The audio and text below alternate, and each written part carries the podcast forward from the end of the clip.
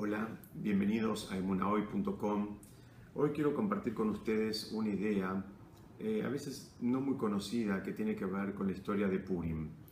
La historia de Purim cuenta eh, en, un momento que había un personaje que se llamaba Man, que era el segundo, eh, digamos, en, en nivel jerárquico del poder que, que, estaba gobernando en ese momento.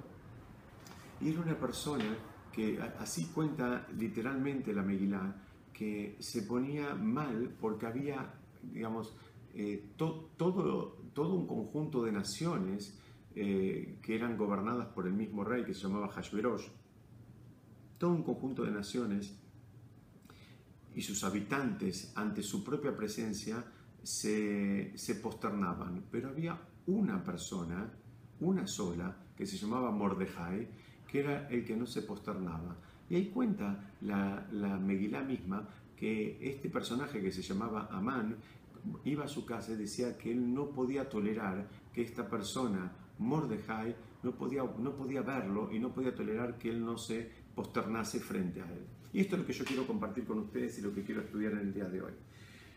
Eh, para tratar de entender esto, debemos entender un poquitito, ir más para atrás en la historia, en, cómo se conocieron estos dos personajes. Uno se llamaba Mordejai y era Yehudí, era judío, y el otro era Man, y eran las personas más malvadas que hubo sobre la faz de la tierra. ¿Y cómo se conocieron? Entonces, yo no voy a contar toda la historia de, Purim porque no, es el, el, espíritu y la forma en que nosotros estudiamos. Nosotros habitualmente estudiamos conceptos la historia de Purim, invito a que cualquiera lea lo que se llama en hebreo la Megillah Purim, y digamos eh, cuáles son los personajes. Es muy interesante, estamos a pocos días de la, de la, festividad de Purim y entender bien qué es lo que pasó. Hay ediciones en todos los idiomas y los invito a que lo lean. Yo voy a tratar de concentrarme en, en un concepto que tiene que ver con que hubo una revuelta, era un conjunto de 127 naciones que respondían a un solo rey, pero hubo una revuelta y un intento de separarse de, de ese reinado por parte de varias de esas naciones, muchas de esas naciones. Entonces, en un momento, este personaje que se llamaba Man fue como comandante de un ejército a tratar de calmar a los eh, grupos sediciosos. Entonces, en sus, viajes con un, ejército, eh, siendo de nación en nación, tratando de calmar y tratando de evitar esa escisión de un reinado eh, grande y poderoso, eh, en un momento se quedaron sin víveres. Entonces ellos se quedaron sin víveres y este hombre vino y se vendió, era una figura que existía, se vendió a Mordejai, se vendió como esclavo se vendió como esclavo por la comida, con tal de que Mordejai salvara de la muerte por inanición a este hombre Amán y a su ejército, se vendió como esclavo. En definitiva, este hombre que se llamaba Mordejai le salvó la vida a Amán y a todo su ejército. Entonces, la pregunta es, ¿por qué ahora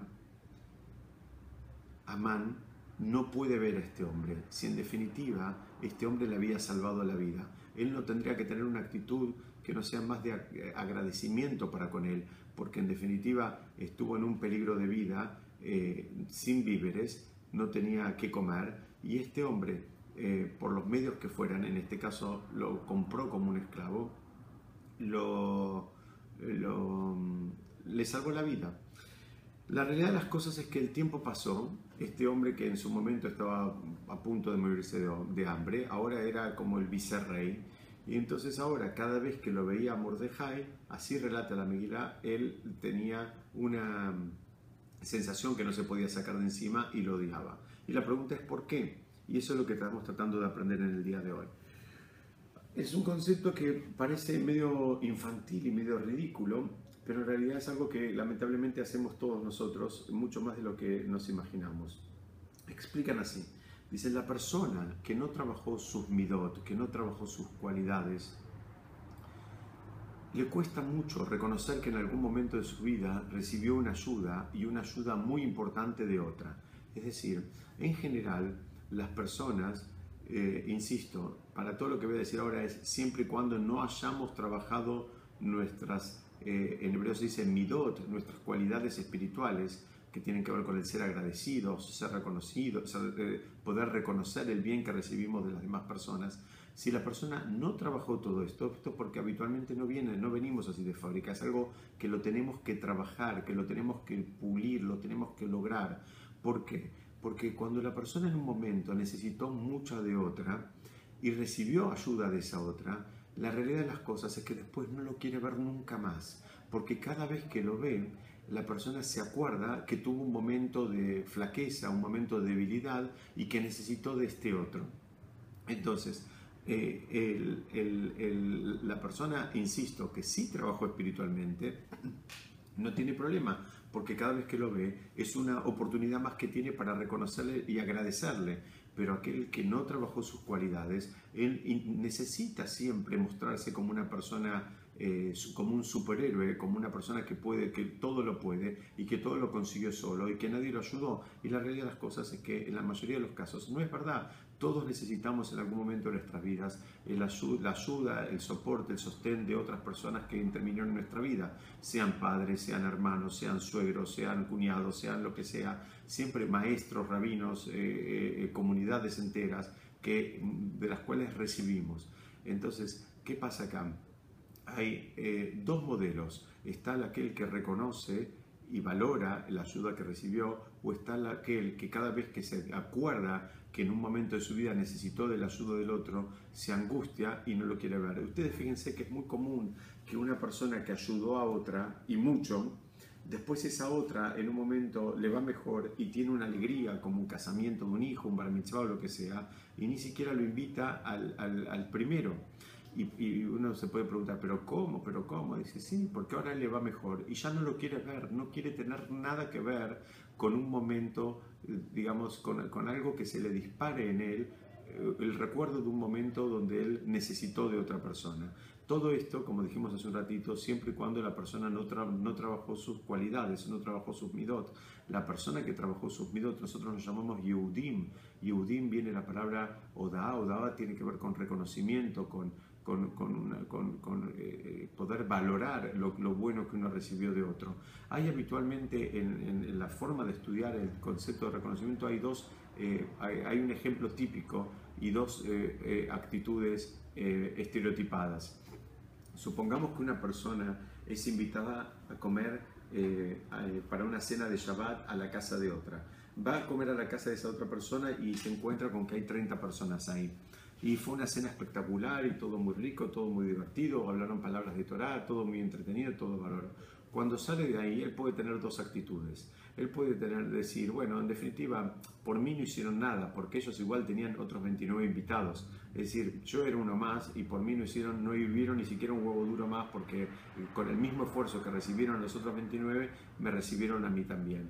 En cambio, él esa sería una actitud, digamos que lo estoy diciendo de una manera exagerada, pero mucha gente, no se, no se olviden, este, presten atención, muchas veces este, tenemos esa mirada que intentando minimizar el bien que recibimos de los otros. Puede ser el ejemplo típico que alguien nos, nos acerca con el auto yendo de un lugar a otro y podemos decir, bueno, él en definitiva iba para ese lugar. Sí, es verdad, él iba para ese lugar, pero cuando te llevó también te hizo un favor y es tu, tu trabajo poder ver la, eh, digamos, la bondad que recibiste de él y ser agradecido en lugar de minimizarla y tratar de mezclarlo con que él en realidad iba para, e, para ese lugar y en el auto entraban otras cuatro personas y en realidad no hizo ningún gran esfuerzo posiblemente no hizo ningún gran esfuerzo, pero el esfuerzo que tenés que hacer de vos es en ver lo bueno que recibiste del otro.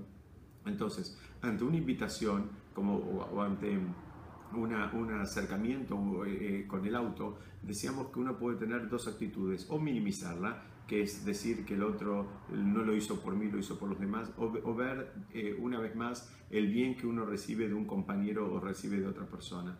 Y eso es lo que la, la Megilá, en, este caso puntual, en la historia de Purim, nos enseña de cuál es el vínculo y cuál es la reacción que tienen estos personajes. Una persona que recibe una bondad muy grande de otra, tan grande como salvar la, la vida, y ahora no lo puede ver no lo puede ver ¿por qué? porque él necesita verse, insisto, como un superhéroe, como una persona importante que nunca necesitó ni necesita de, nadie. Entonces ahora que cuando lo ve y este no se posterna frente a él, le está recordando un momento donde él necesitó de otro. La persona que tiene el orgullo muy desarrollado, muy elevado y necesita permanentemente el reconocimiento de los demás, bueno, eh, eh, está en un problema porque él ahora se angustia simplemente por ver una persona que lo ayudó en el pasado.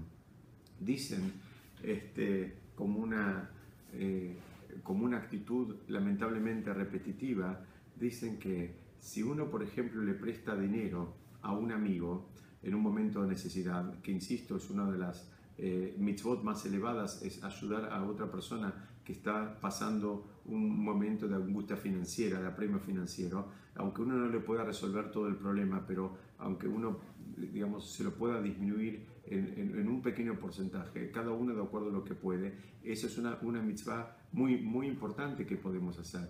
Dice, ahora, ¿qué pasa? El que recibió la ayuda puede tener las mismas dos actitudes que este que comentamos recién que fue invitado a una casa a comer.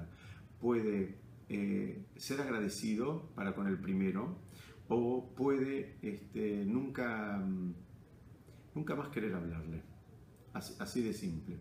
Es decir, si, si, el receptor de este préstamo no trabajó sus midot, no trabajó sus cualidades, lo más probable es que cuando él pueda devolver el préstamo, es en, la forma en que lo explican, en la parábola que, lo explican, dice, el día que le devuelve el préstamo, le da el dinero de devolución y le da un piedrazo también, porque no lo quiere ver nunca más, no quiere saber este, nunca más de él.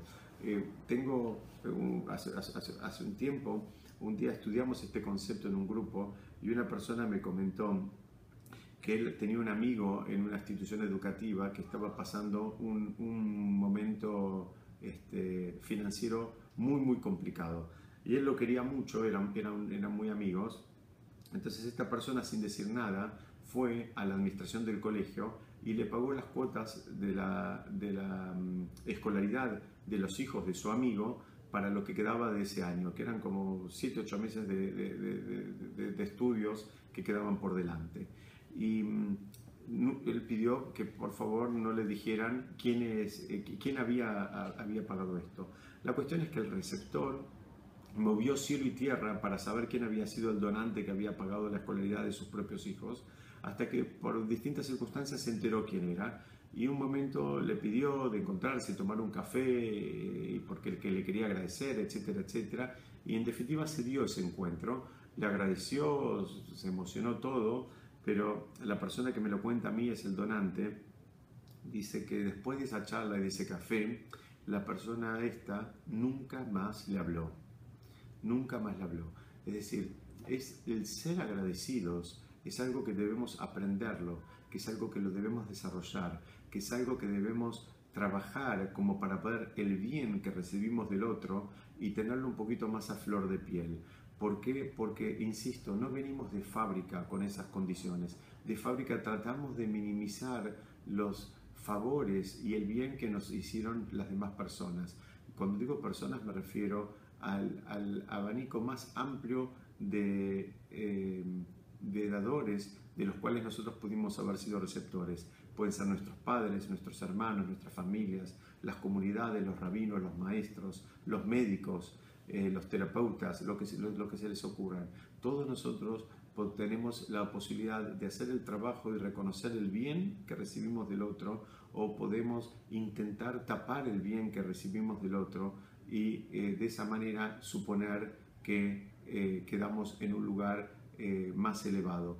La Torá a través de la Megilá y la historia de estos dos personajes y lo mal que se ponía uno cuando el otro no se posternaba y siendo este solamente uno en relación a 127 naciones, nos viene a enseñar hasta qué punto el ego y la necesidad de mantener nuestra imagen alta nos hace marearnos y perder, eh, eh, eh, digamos, perder relación y perder proporción de, de la realidad de las cosas. Y ese es el trabajo que tenemos que hacer en los días previos de Purim. Cuando algo y hay una enseñanza en una determinada fecha, eh, nosotros siempre explicamos que el calendario judío no es que recordamos algo que pasó, sino la misma energía que hubo en un momento se recrea y vuelve a estar presente. Ahora viene la semana de Purim, la misma energía que tiene que ver con el reconocimiento eh, del bien que recibimos de los demás vuelve a estar presente. Y ese es el trabajo que tenemos que hacer nosotros en los días previos de Purim para Besar Tashem tener una actitud de agradecimiento y de este, gratitud para todos aquellos que nos hicieron el bien y nos hacen el bien a diario. Muchas gracias, Besat Hashem, seguiremos estudiando la próxima.